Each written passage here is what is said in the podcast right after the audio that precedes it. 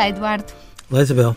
Eduardo, há um novo slogan que aparece um pouco por todo lado, na, nas relações de trabalho, nos, uh, nas declarações de greve, em muitos sítios, que é as pessoas dizerem que não, for, não estão motivadas, estão desmotivadas. Eu estou desmotivado porque vou fazer uma greve porque estou desmotivado com o salário, porque estou desmotivado com o chefe, uh, vou acabar o casamento porque estou desmotivado, mas este desmotivado é sempre referido como uma culpa de terceiros. Alguém não me motiva, não é? E eu gostava de ouvir o seu comentário. Isabel, quando temos filhos adolescentes, também é muito frequente eles não estarem motivados para a escola. Um, e de facto a motivação tem esta particularidade de outros termos que vêm da psicologia e que depois se tornam tão banais que de repente correm o risco de se tornar escorregadios, tal a forma como acabam por ser utilizados. Oh, Isabel, hum, esta, esta motivação de que agora se fala, vamos começar pela escola, porque porventura isso fica mais claro, era aquilo a que não há muito tempo se chamava preguiça. Dantes era natural que as crianças fossem preguiçosas, agora as crianças são simplesmente desmotivadas, ou seja, não é nada que tenha a ver com elas próprias, mas é uma entidade quase misteriosa que faz com que elas não alavanquem todos os seus recursos e os ponham a funcionar em favor daquilo que toda a gente está à espera.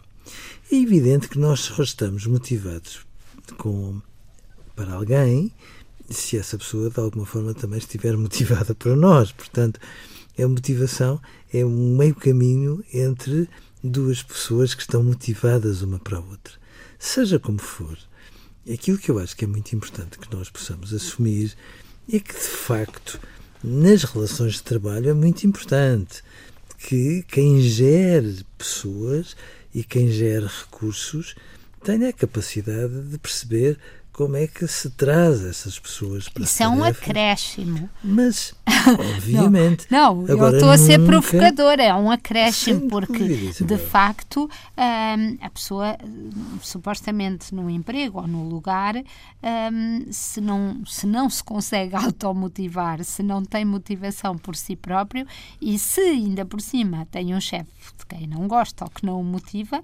provavelmente deve fazer um, um esforço para, para procurar outro Sem caminho. Sem dúvida, Isabel. E se repararmos, aliás, muitas vezes no discurso sindical onde a motivação já chegou, motivação é sinónimo de salários abaixo ou melhor, Exatamente, falta de motivação. é quase sempre uh, sinónimo Salários abaixo sim, sim. daquilo que era suposto as pessoas terem ou acharem que têm direito de ter.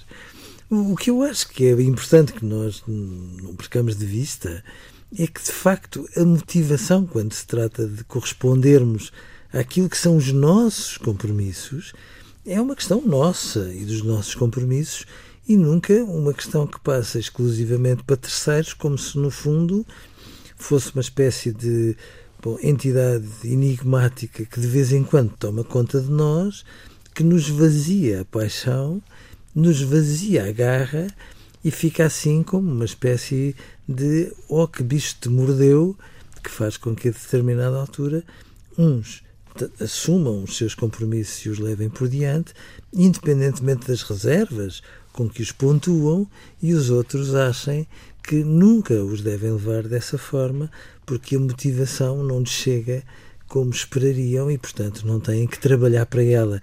É preciso trabalhar muito para que uma pessoa se sinta motivada e às vezes este pormenor falha em quem alega a desmotivação a torto e direito. E, portanto, os pais de filhos que alegam a desmotivação podem começar por Sim. ouvir o programa. Primeiro trabalha-se muito, depois uma pessoa começa a perceber que os resultados aparecem e depois são os resultados que criam o método e a motivação, nunca ao contrário. O contrário seria estarmos à espera que a vida tivesse muitas fadas madrinhas a trabalhar para nós e, nomeadamente, a trazer-nos a motivação que alegadamente nos falta.